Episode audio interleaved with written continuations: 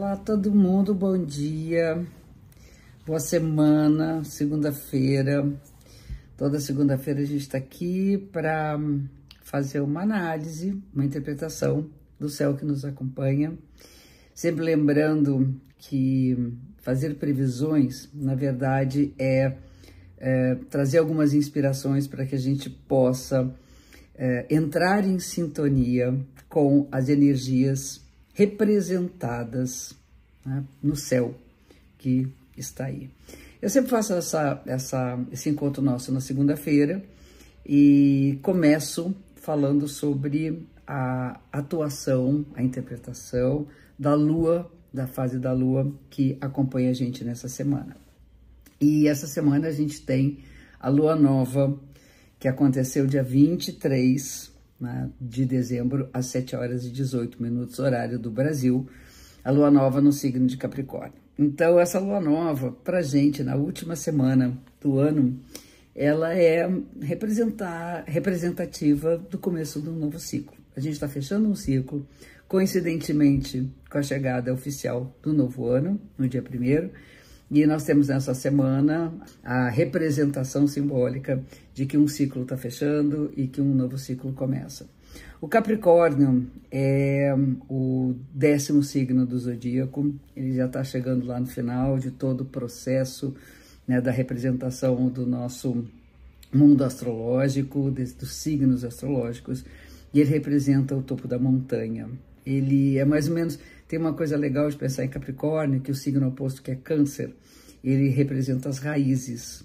E o Capricórnio é a copa de uma árvore, né? Assim, é aquela coisa da exuberância, das conquistas, do crescimento, do desenvolvimento e da chegada né, ao seu objetivo final, chegando a nossos objetivos.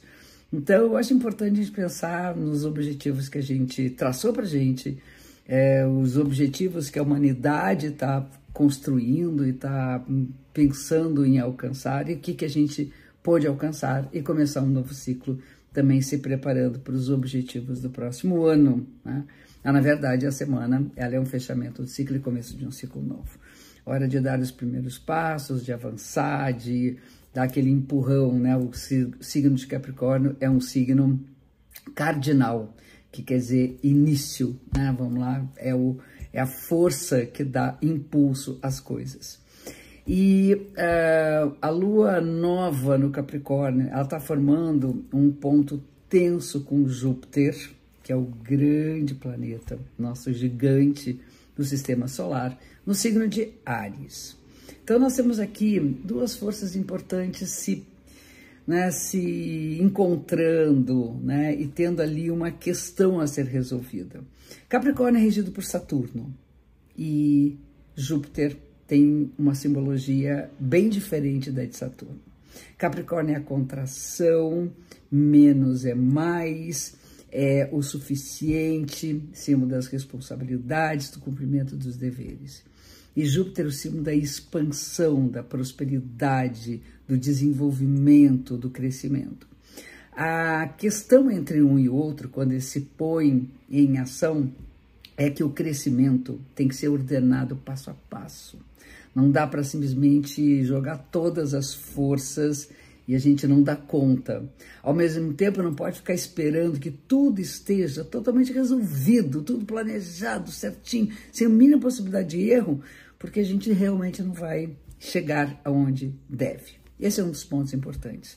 Outra questão é a relação entre Capricórnio e Ares.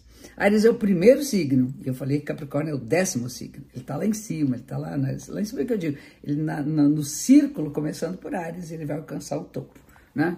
Então, Ares tem muito a ver com essa, essa criança que mora dentro da gente, essa energia, essa vontade, vamos embora, vamos nessa, também é um signo cardinal.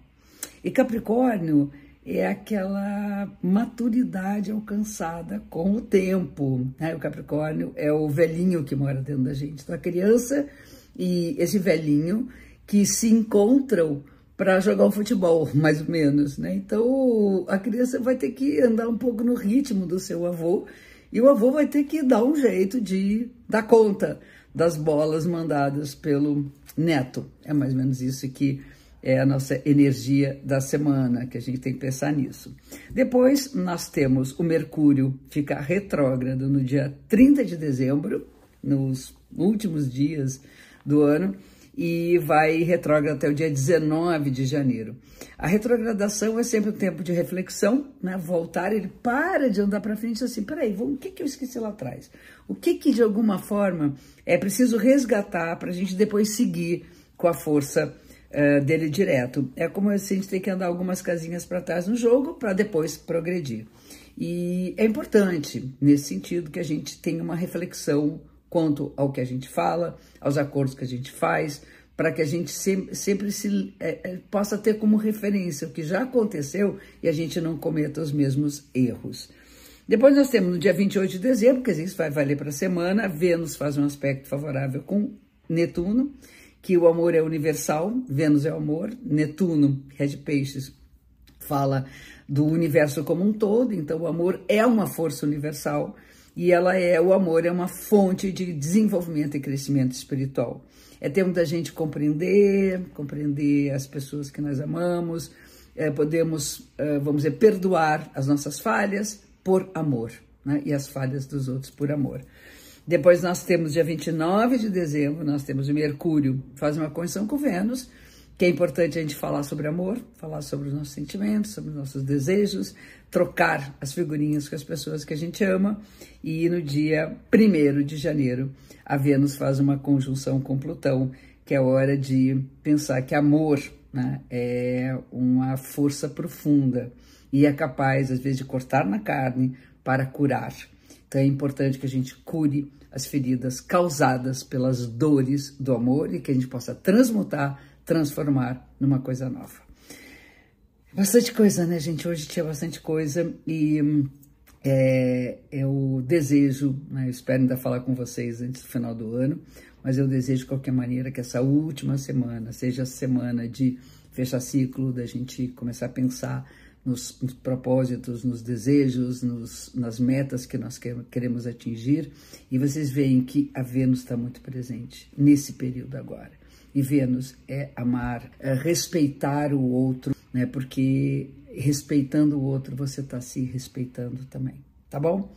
Bom, fica um beijo gigante para vocês e tenha uma semana linda antes desse novo ano. Um beijo enorme.